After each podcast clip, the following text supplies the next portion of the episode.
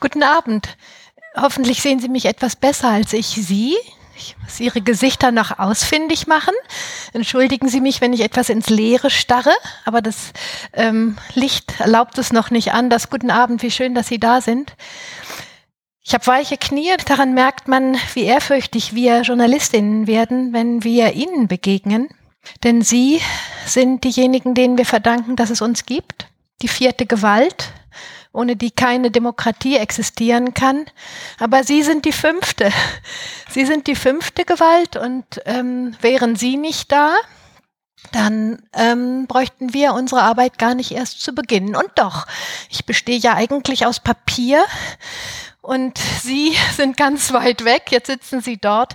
Und wir begegnen uns, so soll es sein, das ist unser Wunsch. Und es ist dennoch mordsaufregend, deswegen halte ich mich hier an so ein paar Karten fest. Ähm, aber das tue ich auch aus einem Grund, der hoffentlich überzeugt, nämlich demjenigen, dass ich ähm, mit Ihnen ja auch tatsächlich gerne in Austausch kommen möchte. Ein Wort zu Deborah, die eben auf der Bühne stand. Sie müssen sich das ein bisschen so vorstellen, als wenn die FDP und die Linke miteinander koalieren würden. Da ist der Markt, das ist der Verlag, das sind diejenigen, die die Zeitung in die Gesellschaft bringen zum Verkaufen. Und da sind wir, die Redaktion, die mit dem Verkaufen nichts zu tun haben, die die Zeitung nicht als Ware betrachten, sondern uns als Kritikerinnen und Kritiker, dass wir zusammenarbeiten auf einem Stock drei Zimmer entfernt und dass jeder in den Kübel wirft, was er oder sie an Fähigkeiten hat, damit daraus eine Begegnung mit dieser Gesellschaft wird. Das gehört zu den großen Neuerungen und ich finde immer noch, es ist eine Art Wunder, dass die Zeit sich das getraut hat dass die Zeit dieses Experiment wagt. Wir sind ein Labor und ich begrüße Sie in diesem Sinne zu einem Abend des Experimentalismus. Wir sind auf dem Weg ins Offene und dass das möglich ist, verdankt man unter anderem dem Team um Deborah, Katrin, Wenke. Das sind Frauen, die einfach gar keine Sorge haben, es mit uns schrotigen, kantigen Redakteurinnen und Redakteuren aufzunehmen, die eigentlich immer nur in die Tasten hauen und nicht gestört werden wollen. Dass das möglich ist, gehört zu den großen ähm, Verblüffungen dieser Zeit. Und ich glaube, es hat viel damit zu tun, dass es der Demokratie wackelig geht und wir alle gucken müssen, wie wir das gute Kind auf den Beinen halten. Ich selbst bin also Elisabeth von Tadden, verantworte die philosophischen Seiten der Zeit, Sinn und Verstand die Sie kennen mögen oder nicht. Hoffentlich lernen wir Sie heute Abend ein bisschen kennen. Und zweitens bin ich ähm, an der Universität Jena, der Friedrich-Schiller-Universität, jetzt acht Jahre lang im Kolleg Postwachstumsgesellschaften, auch mit einem Fuß, einem Füßchen in der Forschung gewesen, in der Lehre gewesen, in der Universität gewesen. Brauche Ihnen nicht zu sagen, wie froh ich bin, dass ich, wenn ich in dieses Publikum jetzt ein bisschen besser gucken kann als am Anfang, alle Altersgruppen sehe. Das ist der Traum. Der Traum ist, dass das eine Gesellschaft ist und das ist die Wette, die die Zeit, meine Zeitung, eingeht. Was dürfen Sie heute Abend erwarten? Ich würde Ihnen gerne ein wenig von Sinn und Verstand erzählen, nicht so viel. Ich würde Sie gerne vertraut machen mit einigen derjenigen, die gegenwärtig das Denken wirklich lohnen, Deren Bücher finden Sie übrigens auch draußen für den Fall, dass das jetzt alles nur zu kurz angerissen ist, dass man so nicht genug bekommt oder Dinge unverständlich vielleicht nur angerührt geblieben sind. Draußen liegen auf dem Büchertisch auch die Bücher derjenigen, um die es hier gehen kann. Und Deborah hat es bereits gesagt, ich würde mir wünschen, dass Sie ähm, mir die Richtung vorgeben heute Abend. Hier liegen furchtbar viele Zettel auf dem Tisch. Ähm, das hat auch damit zu tun, dass ich zwischendurch Ihnen gerne die Entscheidung überlassen würde, was Sie an dem Thema interessiert und wo Sie Schwerpunkte setzen möchten, damit ich auswählen kann, was ich weglasse und wo ich vielleicht in die Tiefe gehe. Aber Sie mögen sich dennoch fragen, warum steht die hier vor Ihnen, anstatt am Schreibtisch zu sitzen in Hamburg und die Ausgabe vorzubereiten. Die Frage ist ganz berechtigt ähm, und Ihre Skepsis ist auch ganz berechtigt. Und deswegen möchte ich es noch einmal betonen, ich stehe hier bestimmt nicht, um mich bei Ihnen beliebt zu machen, damit Sie die Zeit tüchtig kaufen. Das ist der Beruf von anderen von uns, sondern ich stehe hier als Journalistin. Meine Aufgabe ist es, die Macht zu kritisieren. Meine Aufgabe ist es da, wo die Kritik notwendig ist, in der Demokratie hinzuschauen. Und als Feuilleton-Redakteurin ist hoffentlich meine Aufgabe, das Denken zum Tanzen zu bringen. Und so jedenfalls verstehe ich meine Aufgabe in einer Gesellschaft, wo die Unruhe, die Besorgnis, aber auch die Überhitztheit die Medien, die Presse oft fragwürdig erscheinen lassen. Ich glaube, die Sorge ist allseits verbreitet, in unseren Räumen und Etagen so wie bei den Leserinnen und Lesern. Die Fake News-Geschichte ist ja nur eine Seite, in der wir merken, wie stark unsere Arbeit angefochten ist. Die Frage, ob man, wie man Vertrauen gewinnt, als Akteure in demokratischen Gesellschaften ist weitgehend offen. Viele stehen den liberalen Eliten, zu denen wir zweifellos gehören, sehr kritisch gegenüber. Wir haben guten Grund, unser Gesicht zu zeigen. Wir haben guten Grund, in Vertrauensvorschuss zu gehen und zu sagen, lassen Sie uns unsere Ideen austauschen. Aber ich selber tue das auch immer in einem ganz bestimmten demokratiegeschichtlichen Sinne. Ähm, und deswegen halte ich manchmal diese Seite in die Luft. Das könnte ich auch noch viel größer. Da steht Ideal einer vollkommenen Zeitung. Und das ist ein Text, der ist im Jahr 1784 geschrieben worden, vor weit über 200 Jahren zu Beginn der Epoche, von der es gleich handeln wird. Den Text hat geschrieben Karl Philipp Moritz, den Sie vielleicht von seinem Anton Reiser kennen. Und seine Hoffnung, die er dort äußert, ist, dass eine Zeitung entstehen möge, die ein neues Gespräch in einer entstehenden, freieren Gesellschaft ermöglichen soll. Das Gespräch mit den Leserinnen und Lesern einer Stadt, so dass Sie hier hoffentlich, wenn ich daran heute anknüpfen möchte, nicht einfach als Leserinnen sitzen, sondern als Bürgerinnen und Bürger, als Menschen, die sich genauso viel Sorgen machen um das Land, über den Kontinent, in dem wir stecken, wie ich auch. Und diese Wette, ob es eine Zeitung gibt, ob es Medien, eine Öffentlichkeit gibt, diese Wette würde ich eben gerne mit den Seiten, für die ich verantwortlich bin, wetten mit ihnen gemeinsam gewissermaßen. Da sind sie. Links sehen Sie, wie es alles losgegangen ist. Das war im Herbst 2018 mit dem Aufsatz Was denkt die Welt und dem südafrikanischen Politologen Achille Mbembe, der als erster auf meine Frage geantwortet hat. Und worüber denken Sie gerade nach? Denn so sehen diese Seiten aus und das sind diejenigen, die morgen erscheinen. Falls Sie das Ding zur Hand nehmen, Sie werden das morgen auf den Seiten im Feuilleton finden. Diese Seiten handeln jedes Mal von einer Frage, die hoffentlich grundsätzlich ist und eine brennende Aktualität hat, wie hier ist das Private wirklich Privatsache. Und daneben steht jemand, der widerspricht, der ganz anderer Auffassung ist. Meistens ist es so, dass eine sehr angesehene Stimme aus den Ecken der Welt die Frage beantwortet, in diesem Fall die wahrhaft große Ökonomin Shoshana Zuboff, die auf die Frage, was Überwachungskapitalismus ist, ein riesiges Werk geschrieben hat. Hier antwortet sie auf die Frage nach dem Privaten und daneben steht jemand, der ganz anderer Auffassung ist. Der Widerspruch, die Kontroverse, die lebendige Kontroverse ist das Prinzip dieser Seiten. Und darüber hinaus gibt es Werkstattberichte. Ich möchte von ganz jungen Menschen wissen, worüber denken sie gerade nach und deren Vorhaben erzählen und hoffentlich auf die Weise einen Eindruck davon geben, dass das Denken lebendig ist, kontrovers, im Entstehen, nie abgeschlossen, nie einfach eine Frage der Macht und der Mittel, sondern lebendig. Das also sind die Seiten, für die ich stehe. Das Thema aber, das heute Abend das unsere ist, heißt, was braucht der Mensch? Und falls Sie der Auffassung sind, dass das Thema ein bisschen groß und unhandlich ist, weil da so viel reinpasst in dieses Thema, würde ich gerne zeigen, dass es schrecklich konkret ist gleichzeitig. Zum Beispiel, wissen Sie vielleicht noch gar nicht, dass Sie dies hier brauchen könnten. Dieses hier nämlich ist eine Hugging Machine. Im Herbst 19, äh, 2019, vor wenigen Wochen, hat die Künstlerin Lucy McRae sie vorgestellt. Dieses Ding tut etwas, was vielleicht sonst Menschen tun, nämlich Umarmung spenden. Das ist eine weich gepolsterte Angelegenheit. Und weil, so sagt Lucy McRae, wir alle in einer Berührungskrise stecken und nicht mehr genug umarmt werden und schon gar nicht freiwillig, hat sie also dieses Ding hier entworfen und zur Diskussion gestellt. Es hat einen winzigen Nachteil. Sie brauchen immer jemanden, der das Ding auf und wieder zumacht. Und ähm, man könnte auch denken, vielleicht wäre es praktischer, wenn der Mensch dann auch gleich derjenige wäre, der sie umarmt. Aber nein, hier ist jetzt der Vorteil, es mittels dieser Maschine zu versuchen.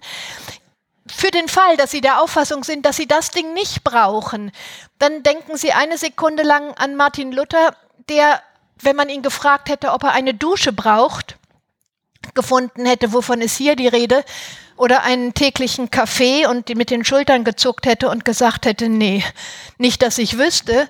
Wenn Sie Goethe gefragt hätten, ob er gefunden hätte, dass indische Kleinbäuerinnen ein Recht auf Gesundheitsversorgung haben sollten, weil sie das brauchen, dann hätte Goethe auch mit den Schultern gezuckt und hätte gesagt, ich weiß nicht, wovon die Rede ist. Also man weiß nie, was man braucht und in Zukunft gebraucht wird. Und weil man das nicht weiß, stellt sich die Frage als eine der kontroversesten Fragen der Gegenwart, die Frage nach unseren Grundbedürfnissen, die Frage danach, was im Kern das Menschliche braucht, ist offen.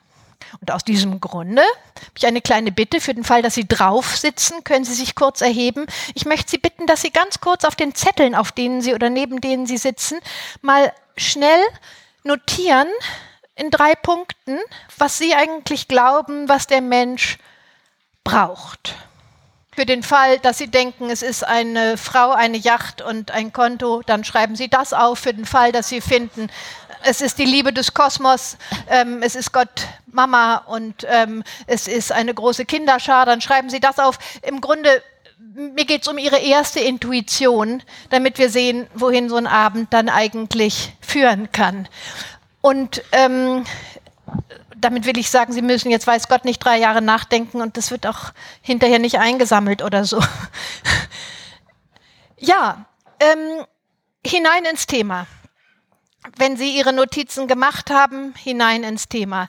Und zwar anhand ähm, der sehr ernst gemeinten Pyramide, die den Namen Maslows trägt, eines amerikanischen Psychologen, Abraham Maslow ist sein Name. 1943 ist diese Pyramide zuerst nach seinen Ideen geformt worden. Und Sie ahnen schon, da unten hat ein Witzbold vor kurzem hinzugefügt, dass auch diese Pyramide nichts Statisches beschreibt, sondern einen Prozess, der sich bewegt.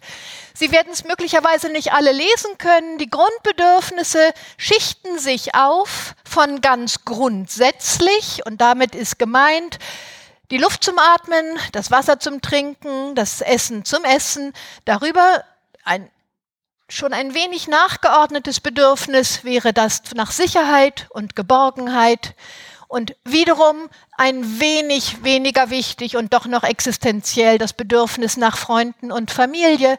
Darüber hinaus ginge bereits die Wertschätzung, so etwas wie Selbstvertrauen und schließlich ganz oben die Selbstverwirklichung. So durfte man sich im Jahr 1943 vorstellen, denkt sich ein US-amerikanischer Psychologe, was Menschen so brauchen. Und ich glaube, Sie ahnen schon, wenn Sie die Bäuerin in Kenia fragen würden, ob das ihre Pyramide ist, dann hätte die eine andere Perspektive auf die Welt. Wenn Sie die Flüchtlinge die in Hamburg eingetroffen sind, gefragt haben, 2015, ob das ihre Pyramide ist, dann haben sie jedenfalls gesagt, WLAN und Akku wären gut, wenn wir die erstmal hätten, damit wir nach Hause anrufen können. Ähm, und insofern glaube ich, steht nie ganz genau fest, was eigentlich in den nächsten Jahren hier noch auftauchen könnte. Da, wo für Goethe jedenfalls der Kaffee nie stand und für Luther die Dusche nie, da ist Bewegung drin. Alles hängt davon ab, welchen Menschen meinen wir, wenn wir fragen, was braucht der Mensch? In welcher Epoche, an welchem Fleck der Erde meinen wir eigentlich nur unseren Nachbarn in Freiburg-Herdern? Wenn wir fragen, was braucht der Mensch, meinen wir nur unsere Tochter, die eigene Tochter, den eigenen Sohn oder die eigene Mutter im Pflegeheim. Wen meinen wir eigentlich, wenn wir fragen? Der Mensch. Zweitens, zweiter Baustein, evident. Was heißt eigentlich brauchen? Geht es um die Dinge, an die wir uns gewöhnt haben? Das war so praktisch mit dem warmen Wasser, das aus dem Hahn kommt. Geht es um Dringlichkeiten beim Brauchen? Also das, was eben wirklich Mulmigkeit hervorruft, wenn es nicht mehr da ist. Das Essen fiele einem als erstes ein. Oder geht es einfach um Dinge, von denen wir glauben, sie berühren das Wesen des Menschen? Ganz anders als etwa ein denkbares materielles Gut. Etwas, was wie das Sonnenlicht mit dem Wesen des Menschen korrespondiert. Güter also einer ganz anderen Ordnung, wenn wir über das Brauchen sprechen. Und deswegen ist die Frage nach dem Was wir brauchen, der dritte Baustein, der stets in Bewegung ist, der Mensch, das Brauchen und das Was meinen wir eigentlich das Gute? Etwas, was uns gut tut, wie etwa das Sonnenlicht, oder meinen wir Güter? Meinen wir das, was Brecht gemeint hat, als er gesagt hat, dass erst das Fressen kommt und dann die Moral. Weil das schreckliche Dilemmata hervorruft, diese Güter gegeneinander abzuwägen, und weil die alle in einem starken Konflikt miteinander stehen, will ich Ihnen mein eigenes Dilemma nicht verschweigen. Es ist nicht so richtig überraschend und nicht richtig geheim, aber das ist der Gegenstand meiner eigenen Forschung. Was immer wir Menschen brauchen, die Erde braucht uns nicht.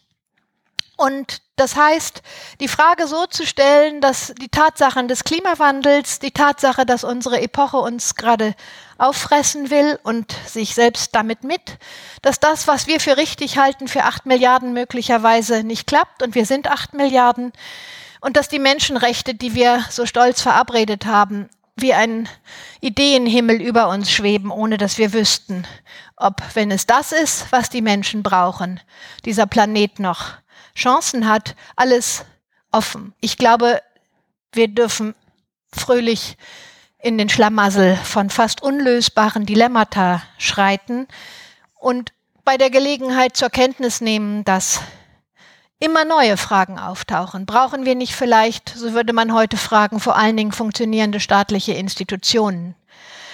Brauchen wir nicht vielleicht, so hätte Sigmund Freud gefragt, vor allen Dingen die Gabe zu lernen, unglücklich zu sein? Das heißt, mit unserer Traurigkeit zu leben. Freud würde sagen, unerträgliches Leid in ganz normales menschliches Unglück zu verwandeln, anstatt immer zu glauben, dass wir glücklich sein müssten. Und seit 1950 in besonderer Weise eine Frage, nämlich wie wir das eigentlich hinkriegen sollen, dass das, was die Menschen brauchen, kollidiert mit dem, was den Fortbestand des Planeten sichert. Vielleicht merkt man bei der Gelegenheit, dass wir in einer Epoche leben, die uns ganz vieles versprochen hat. Das ist die moderne. Drei, vier Worte zur Charakterisierung dieser Epoche. Seit etwa 1750 leben wir in einer Epoche, die uns nach und nach Dinge miteinander hat verschmelzen lassen, an die wir uns gewöhnt haben.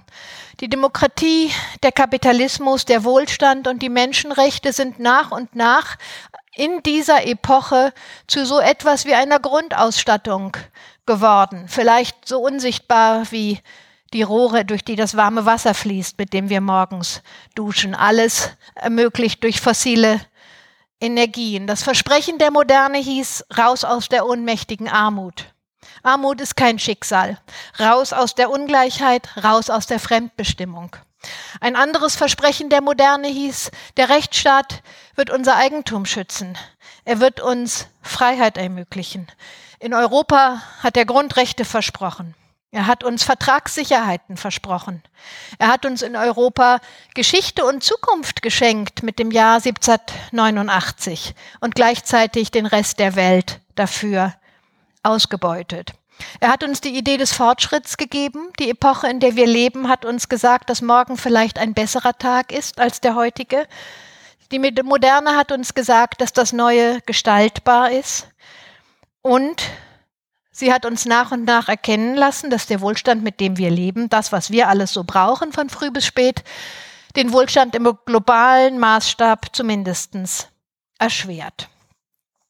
So sind lauter exponentielle Kurven entstanden, die Sie alle kennen. Die gehen immer so hoch und beginnen in den 50er Jahren. Und das ist dann der Tourismus genauso wie die Telefone, die Kraftfahrzeuge, die McDonalds-Restaurants, der Papierverbrauch. Das alles ist so in die Höhe gegangen. Und damit das jetzt nicht so klingt, als sei ich schrecklich pessimistisch, Nebenbei sind eben auch die Menschenrechte verabschiedet worden. Und ich will einen Satz vorlesen, weil er klingt wie das Versprechen überhaupt.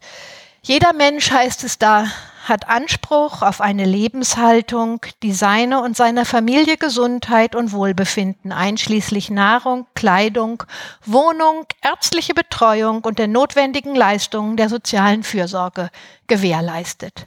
Weiß Gott, so hätte es weder Luther gesagt noch Goethe gesagt, aber so steht es jetzt geschrieben. Soweit die ersten Bausteine dessen, was ich Ihnen ehrlicherweise auch über mich selbst sagen wollte, wenn ich diese Fragen in der Zeitung stelle, so gut ich kann. Und nun möchte ich Ihnen noch ganz kurz, bevor wir Ihnen die Wahl eröffnen, erzählen, dass wir zumindest auf den Schultern zweier Riesen stehen, wenn wir die Fragen stellen, um die es mir geht. Der eine ist Aristoteles und ich fürchte oder denke, hier sitzen viele im Raum, die sich ohnehin damit beschäftigen. Deswegen mache ich es ganz, ganz kurz. Aber wir kommen ohne die Spuren dieser Denker gar nicht aus. Aristoteles, der eine, der gesagt hat, im Grunde ist das Glück des Menschen Eudemonia tätig unter Freunden leben zu dürfen. Ein Leben lang tätig unter Freunden. Der hatte es leicht, die Polis war klein, es waren nur wenige Menschen, die Rechte hatten. Diesen Gedanken auf acht Milliarden Menschen ausgeweitet ist nicht ganz einfach zu denken. Der andere Riese, auf dessen Schultern wir stehen, John Rawls, der ist ein Frischling gegenüber Aristoteles. Seine maßgebliche Theorie der Gerechtigkeit sagt was Wunderschönes, ganz einfach, was heute höllisch kompliziert ist, denn Rawls hat es gesagt, bevor der Klimawandel die Regie übernommen hat. Rawls hat in ganz einfachen Worten davon gesprochen, dass Grundgüter das sind, die Dinge sind, von denen man annimmt, dass sie ein vernünftiger Mensch haben möchte. So einfach können ganz große Philosophen formulieren. Das sind die Güter, die ein Mensch vernünftiger Mensch haben möchte. Was immer er sonst noch haben möchte, aber was ein vernünftiger Mensch haben möchte, sind Grundgüter. Dazu zählt er vieles, sehr vieles, sehr verschiedenes. Aber wenn man sich dann überlegt, was eigentlich das Gute der Güter ausmacht, dann sagt Rawls wieder was ganz Einfaches, nämlich der Hauptgedanke, sagt er, ist, dass sich das Wohl der Menschen bestimmt als der für ihn vernünftigste langfristige Lebensplan unter einigermaßen günstigen Umständen. Und er findet, um es kurz zu sagen, das Gute ist die Befriedigung vernünftiger Bedürfnisse. Gut, wer von Ihnen noch so viel Vertrauen in die Vernunft hat, der möge den Abend auf seine Weise genießen. Ich habe dieses Vertrauen so nicht mehr und vielleicht ist deswegen der Weg offen zu denjenigen, mit denen ich Sie jetzt ein wenig vertraut machen möchte. Und ich hoffe, ich hoffe, dass die Vernunft dabei eine ganz erhebliche Rolle spielt. Ja, wenn wir uns jetzt überlegen, was Sie interessieren könnte, dann möchte ich Ihnen diejenigen, die Sie hier sehen, wenigstens ganz kurz vorstellen, damit ich hinterher von Ihnen höre, was oder wer Sie interessiert. Sie sehen da oben links, ich will sie Ihnen so kurz wie möglich vorstellen, Pierre Rabhi. Pierre Rabhi ist ein heute 80-jähriger Bauer mit einer Kindheitsgeschichte in Algerien. Er lebt auf einem winzigen Stück Land in der Ardèche. Ohne Strom, ohne Wasser. Dort hat er fünf Kinder großgezogen mit seiner Frau. Und sein Gedanke ist, ich bin lieber ein freier Mensch in Armut, als ein Elender in Ohnmacht. Was braucht der Mensch? Pierre Rabhi sagt Genügsamkeit. Daneben sehen Sie die Dame mit den bloßen Füßen. Das ist Martha Nussbaum.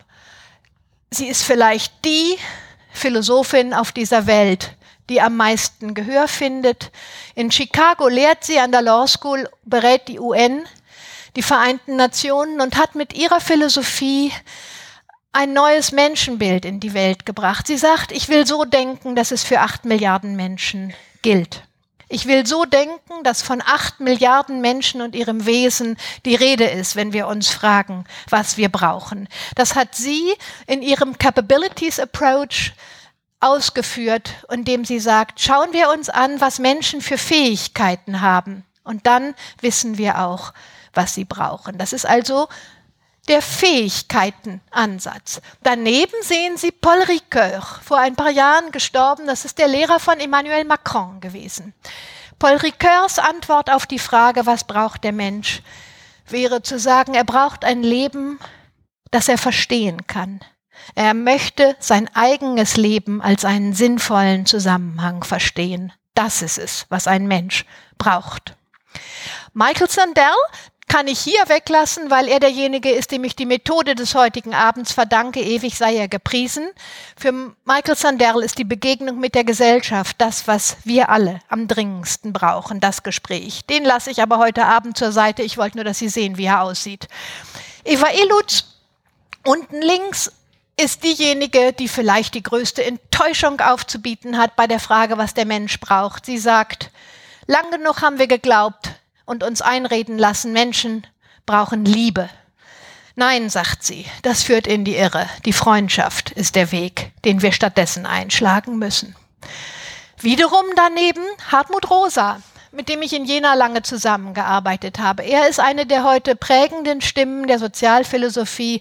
Hartmut Rosa sagt, wir haben zu lange darüber nachgedacht, welche Güter Menschen brauchen. Lasst uns danach fragen, welche Beziehung haben die Menschen eigentlich zur Welt, zur Natur? Was sagt ihnen eigentlich etwas? Was bedeutet ihnen eigentlich etwas?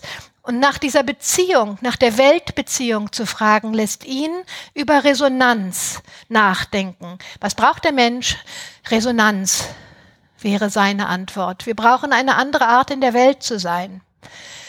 Wiederum daneben sehen Sie Vater und Sohn. Robert und Edward Skidelski. Der eine mit den Händen in der Hosentasche ist der Sohn und sagt, ich brauche vor allen Dingen Zeit. Der daneben, Robert Skidelski, ist Lord und Mitglied des Oberhauses, Ökonom. Und ähm, die beiden haben miteinander ein Buch geschrieben, das fragt, was braucht der Mensch? Was ist genug?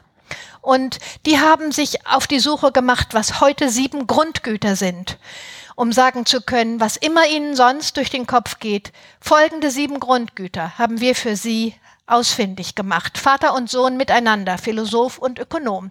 Daneben John Maynard Keynes, der große Gedankenvater von den Skidelskis auf dem Time Magazine.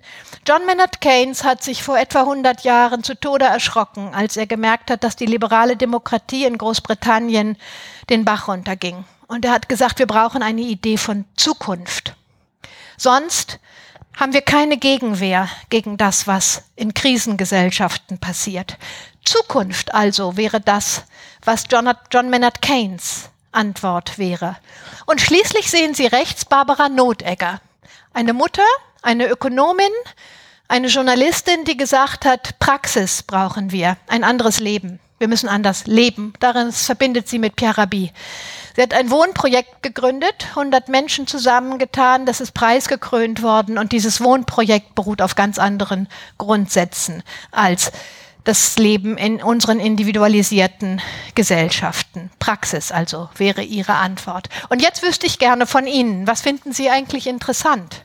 Ich würde Sie bitten, einfach mal die Hand zu heben, wenn ich jetzt schaue, welche von diesen Ansätzen für Sie überhaupt von Interesse sind, damit ich einen Eindruck davon habe.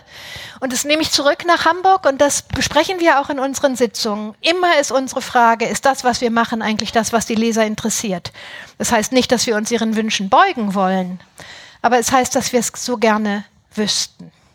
Ja, und deswegen fange ich vorne an. Wen interessiert Pierre Rabhi, der algerische Bauer, mit der Genügsamkeit?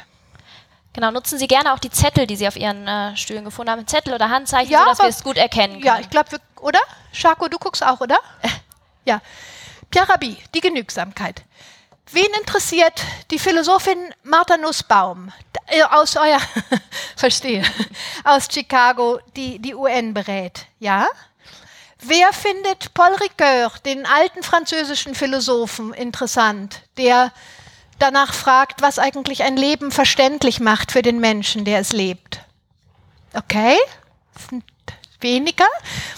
Eva Elutz und die große Enttäuschung, das Versprechen der Liebe, das umgewandelt werden muss in Freundschaft. Ach ja, das scheint so evident zu sein, dass man gar nicht mehr interessant. Naja, Sie müssen sich nur ganz kurz überlegen, wie die Kinder in Zukunft auf die Welt kommen sollen. Das ist einfach eine umstürzende Frage. Wenn das in Zukunft nicht mehr Menschen sein werden, die sich lieben, sondern die Freunde sind, die Eltern werden, dann verändert sich diese Gesellschaft sehr. Okay. Hartmut Rosa, die Resonanz und die Weltbeziehung, die. Ja, das ist doch irre. Okay, dann die Vater und Sohn, die Skidelskis, der Ökonom und der Philosoph. Ja, schön. Die sind auch gut unterwegs, die beiden. John Maynard Keynes, der inzwischen alte Herr und die Idee der Zukunft. Ja, vielleicht können Sie mir notfalls Ihre E-Mail-Adressen schicken, dann schicke ich Ihnen wenigstens den Aufsatz, denn es sind nicht ganz genug. Das heißt, The Economic Possibilities of Our Grandchildren. Das ist einer der schönsten Aufsätze, die je geschrieben wurden. Ähm, Können und Sie uns gerne an Freunde der Zeit.de schicken, wir schicken das rum. Ja, Freunde ähm, der Zeit macht alles möglich. Sie können denen alle Sachen hinterher erzählen. Wenn Sie den Schirm vergessen haben, dann erklären die das auch. Ähm, Barbara Notegger schließlich und zu sagen, es reicht mit. Wow. Yep. Es reicht mit den Gedanken. Wir brauchen Praxis. Ganz klarer Fall von Dilemma. Nussbaum, Rosa und Rotegger, oder? Was hast du das gesehen? Das habe ich auch äh, gesehen, genau. Nussbaum rosa. Ich glaube, das müssen wir nochmal abstimmen. Nodegger würde ich sagen, ist gesetzt. Und ich würde jetzt sagen, wir stimmen nochmal einmal ab zwischen äh, Nussbaum und rosa, wäre mein Gefühl. Ja, oder ich versuche das, wir haben ein bisschen Zeit noch, bis das Gespräch beginnen kann. Ich versuche es sonst einfach kurz genug zu machen, damit Sie hinterher nachgucken können, was eigentlich auf Ihren Zetteln steht. Ähm, aber ich glaube, weil Hartmut Rosa und Mag äh, Martha Nussbaum in so einem schönen Gegensatz zueinander stehen und sich dennoch an einem bestimmten Punkt treffen, würde ich gerne versuchen, jetzt sehen Sie, warum ich diese ganzen Zettelsalat hier mitgebracht habe, würde ich versuchen, diese beiden in den Zusammenhang zueinander zu setzen und dann aber mit etwas Glück Frau Notegger das freut mich unglaublich, dass Sie die auch so interessant finden. Das Buch, das sie geschrieben hat, erzählt übrigens diese Geschichte auch. Es heißt, glaube ich, Sieben Stockwerk Dorf. Ich kann es mir nicht ganz genau merken, weil der Titel etwas ungewöhnlich ist. In dem erzählt sie, wie sie von dem ähm, Nachdenken ähm, zu einem veränderten Leben gekommen ist. Und das Buch liegt auch draußen. Das sage ich ausdrücklich nochmal. Es ist unvermeidlich, dass jetzt irgendwas auch zu kurz kommt. Ja, also, Martha Nussbaum. Martha Nussbaum, 72 Jahre alt heute, ähm, ist seit Jahrzehnten damit beschäftigt, und zwar gemeinsam mit dem Nobelpreisträger der Ökonomie Amartya Sen, darüber nachzudenken, was eigentlich das Besondere des Menschen sei. Ähm, das tut sie deswegen, weil es bei der Formulierung der Menschenrechte nun mal um den Menschen geht. Dass sie gleichzeitig eine Kämpferin für Tierrechte ist, wissen wahrscheinlich viele von Ihnen, aber sie möchte unterscheiden können zwischen dem, was die Menschen sind und die anderen Kreaturen. Das ist die beratende Tätigkeit bei der UN gewesen. Und deswegen hat sie mit Amartya Sen zusammen vor allen Dingen Feldforschung in Indien gemacht. Und was ich Ihnen jetzt versuchen möchte zu erzählen, ist gewonnen am Leben indischer Frauen. Sie müssen sich ähm, Kleinstbäuerinnen in Indien vorstellen. Aber der Gedanke von Martha Nussbaum ist, dass was für die zutrifft, für jeden Menschen auf der Welt zutrifft. Das geht nicht darum, was kulturell Partikulares herauszufinden, also etwa zu sagen, dass man ähm, bei der Einsatz der Solarenergie in Nairobi mit bestimmten Schwierigkeiten zu kämpfen hat. Nein, sie möchte darüber sprechen, was wir Menschen alle miteinander an Fähigkeiten gemeinsam haben. Warum fragt sie nach den Fähigkeiten? Weil sie sagt, im Kern braucht der Mensch eine dem Menschen angemessene Würde. Eine Würde also, die man anderen Kreaturen nicht zuspricht, aber die Politik ist das, was genuin das Menschliche ist. Die Politik kann für das sorgen, was Menschen brauchen, nämlich ein Leben in Würde zu führen. In Würde, sagt Martha Nussbaum, kann man aber nur dann leben, wenn man als Mensch überhaupt wahrgenommen worden ist.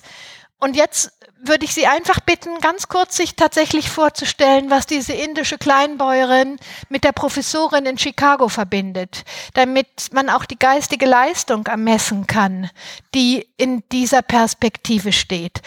Sie ist entschiedene Aristotelikerin und sagt, die Politik kann es gestalten. Es ist eine menschliche Gestaltungsaufgabe. Die Institutionen dafür bestehen. Das ist kein Wunschtraum. Das ist politisches Denken. Sie sagt, zehn Fähigkeiten sind es, die den Menschen auszeichnen. Und diese zehn Fähigkeiten müssen ernst genommen werden.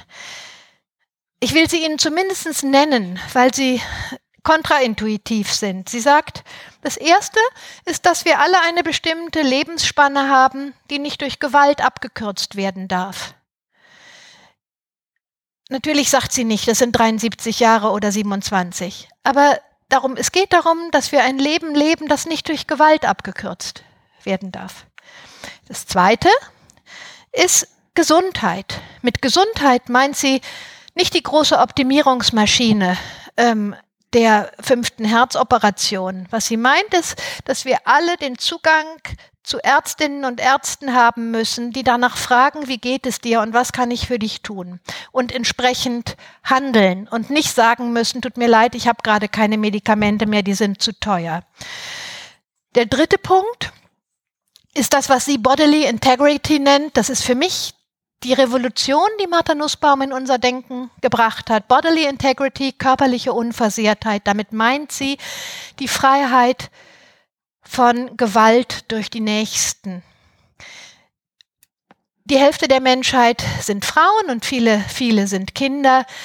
Es ist seit ganz kurzer Zeit erst in der Welt, dass man denen keine Gewalt antun darf. Martha Nussbaum sagt, wir haben ein Recht darauf, freiwillig zu lieben. Das ist das, was sie unter körperlicher Unversehrtheit versteht. Menschen können freiwillig nahbar sein, sie können freiwillig lieben. Man muss sie nicht vergewaltigen, man muss sie nicht schlagen.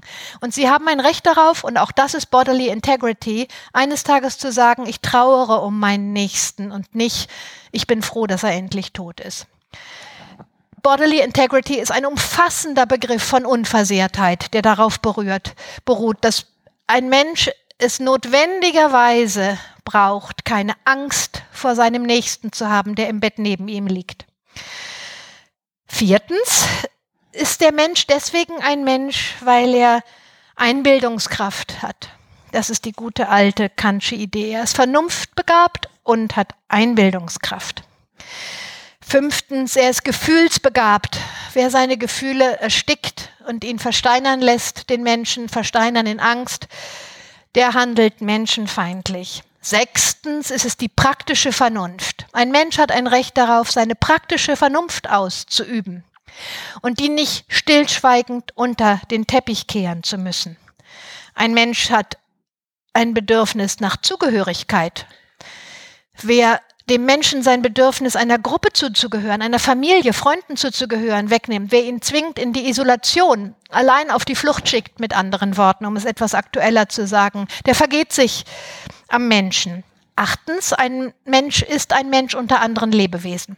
Wer den Menschen nur mit Menschen allein lässt, zum Beispiel weil die Arten sterben, der vergeht sich am Menschen. Neuntens erst, aber immerhin neuntens, der Mensch spielt.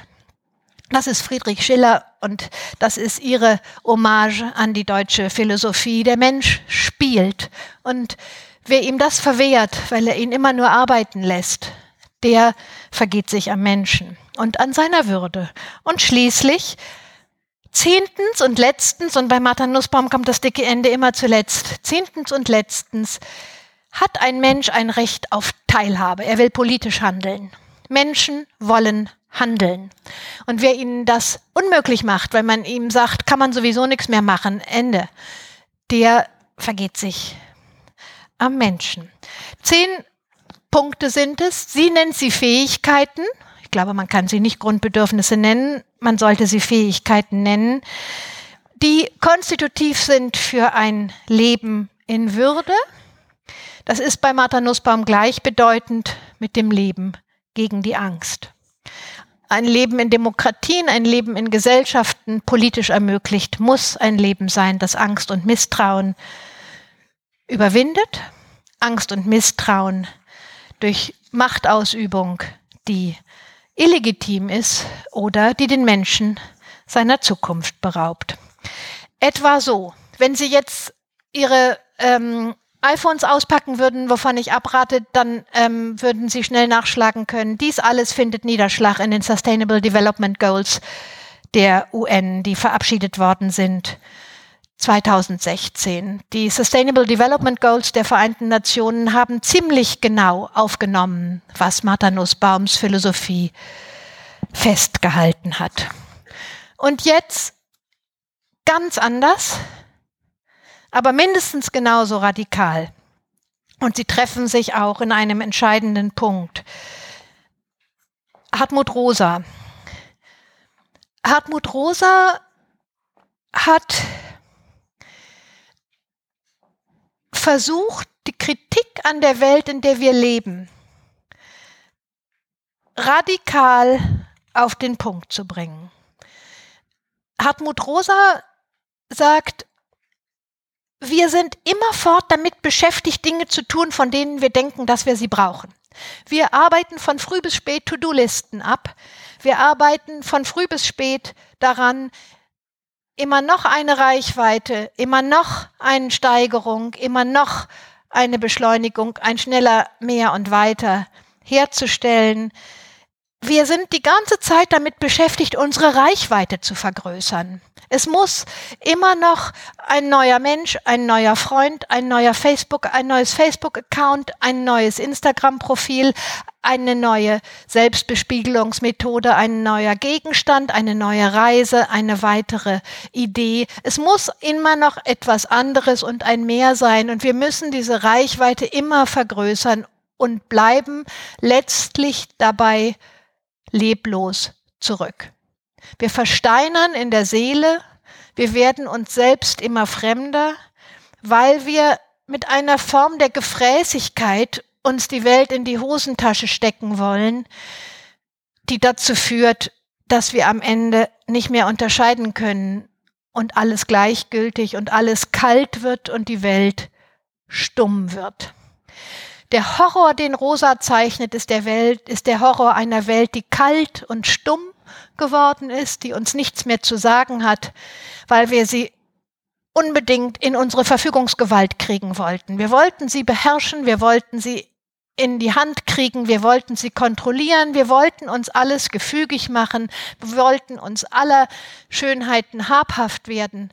Und was dabei rausgekommen ist, ist tote, kalte Stille, eine entfremdete Welt. Dagegen aber, so sagt er, gibt es etwas ganz anderes. Und dieses andere, das ist urmenschlich, das ist das Bedürfnis, das die Welt antwortet, wenn wir ihr eine Frage stellen. Resonanz. Resonanz bedeutet, dass wir uns auf einmal als lebendig erfahren, weil wir spüren können, dass indem wir uns der Welt zuwenden, sie uns anschaut. Ob das ein Kunstwerk ist, oder ob das die Natur ist, ein See, ob das ein einsetzender Schneefall ist oder das Weinen eines Kindes. Beinahe egal, alles aber hat eine gemeinsame Eigenschaft. Es spricht uns an. Wir horchen auf einmal auf. Wir merken, da ist etwas, das ist uns nicht egal. Und indem wir darauf reagieren, indem wir plötzlich in eine Wechselbeziehung treten. Und das ist dann eben nicht unbedingt das neue Auto, um das platteste aller Beispiele zu nehmen, sondern das kann die Verwunderung über eine Pfütze sein, die sich plötzlich bildet, wenn der Schnee taut. Es kann der Klang eines Gedichtes sein, das man so noch nie gehört hat. In der Tat spielt die Kunst in Rosas Denken eine große Rolle. Er sagt immer wieder, in der Schönheit spüren wir eigentlich, dass wir lebendig sind. Wenn uns ein Kunstwerk, egal ob es ein Heavy-Metal-Konzert ist oder eine Bach-Kantate, da trifft er natürlich keinerlei Vorentscheidung. Ähm, die Schönheit ist es, in der wir spüren können, dass wir lebendig sind, in der wir Resonanzerfahrungen machen.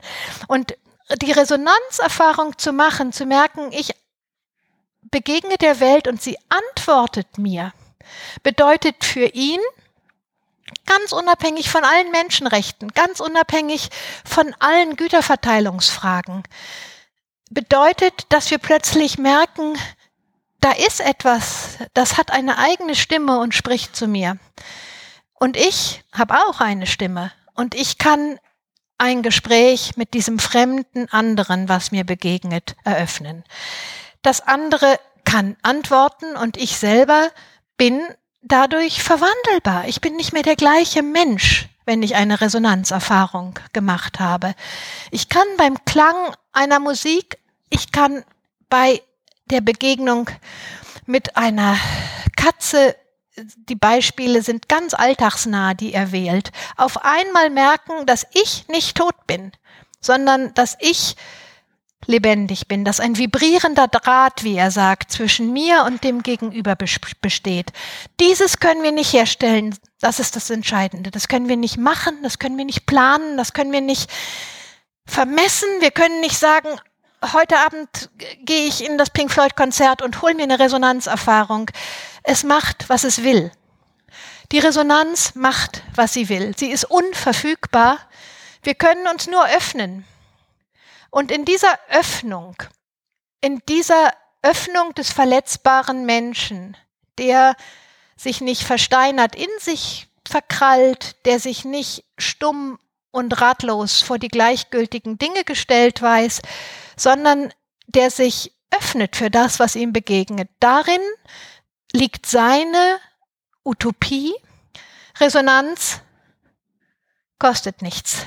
Resonanz kann den Menschen verwandeln, wo immer er auf dieser Welt lebt, solange er ein Mensch ist, solange er von der Welt eine Antwort erwartet. Und solange er nicht sagt, diese Welt hat mir ohnehin nichts mehr zu sagen.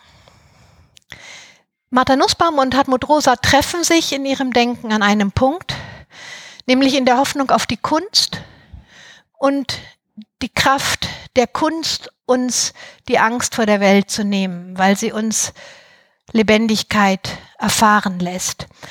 Das kann man in dem 800 Seiten dicken Buch Resonanz nachlesen, wie in Martha Nussbaums wunderbarem Buch Das Königreich der Angst.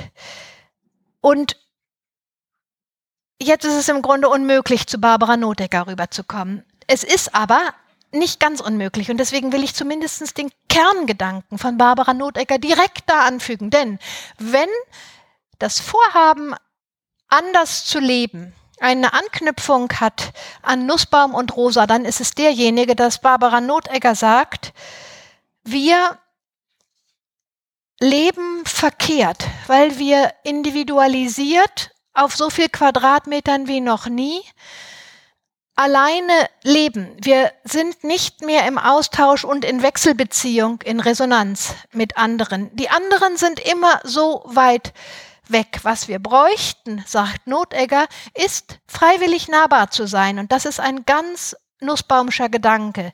Freiwillig und ohne Gewalt nahbar zu sein, heißt wieder näher zu rücken, weil wir keine Angst mehr davor haben müssen, dass Nähe unfreiwillig unangenehm ist. Das ist überwunden historisch, sagt Notegger. Wir brauchen keine Angst mehr dafür zu haben, dass andere uns verprügeln. Das sind inzwischen Straftatbestände. Sie selber aber findet vor allen Dingen, das Entscheidende ist, dass wir neue Formen des gemeinsamen Eigentums bilden, um Alternativen zum Privateigentum zu haben, das uns zu stark vereinzelt. Mischformen aus Privateigentum, genossenschaftlichem äh, Eigentum und Gemeineigentum, so sagt sie, und so auch funktioniert auch dieses Wohnprojekt in Wien, ähm, sind die Möglichkeiten, wieder in Resonanz zueinander zu treten. Sie selber verwendet den Begriff nicht, müsste ich dazu sagen, aber der Gedanke ist der gleiche. Freiwillig sich öffnen, weil man keine Angst mehr haben muss vor Gewalt, ist die Voraussetzung dafür, wieder in Gesellschaft zu treten. Und zwar lebendig in Gesellschaft zu treten. Nicht mit der konventionellen Reserve, dieses immer zuerst rühr mich nicht an oder komm mir nicht zu nah oder bleib mir vom Leibe, sondern zunächst in der Geste, die sich öffnet. Und die sagt, in liberalen Demokratien, die wirklich funktionieren, ist es möglich, dass man einander wieder so begegnet, dass man gleichzeitig geschützt ist und trotzdem offen. Das Wohnmodell hat natürlich trivialerweise auch noch ähm, eine Anknüpfung an das, was Nussbaum sagt, das triviale Ziel, Energie zu sparen und durch den geringeren Flächenverbrauch ähm, und durch vernünftige Formen der Wärmedämmung Lebensformen zu finden, die uns aus den Aporien der ähm, gegenwärtigen schrecklichen Energievergeudung durch mangelnde Energieeffizienz beim Wohnen ähm, charakterisiert ist. Sie ist eine der ersten gewesen, die sich daran getraut hat, zu sagen, dass das Wohnen, unsere Art zu wohnen, einer der Haupttreiber des Klimawandels ist, dass das nicht universalisierbar ist, dass das sich nur die wenigsten Ecken der Welt leisten können, auf so viel Quadratmetern mit so wenigen Menschen zu leben. Kurzum, das sind die Anknüpfungspunkte an die universelle, an die menschenrechtliche Frage. Und daher hat sie eine Art Dorf gegründet, 100 Freiwillige, alle Altersgruppen, alle Berufe. Jeder hat selbstverständlich seine private Wohnung, alle können selbstverständlich ihre Türen hinter sich zumachen, aber es gibt gemeinsam genutzte Räume, es gibt gemeinsame Werkstätten, es gibt gemeinsame Eigentumsdiskussionen und vor allen Dingen gemeinsame Altenpflege, gemeinsame Kinderaufzucht, nicht als Kommune, wie man vielleicht leicht erkennen kann, sondern um das aufzugreifen in Resonanz und unter Respekt vor den Fähigkeiten des Menschen. Vielen Dank.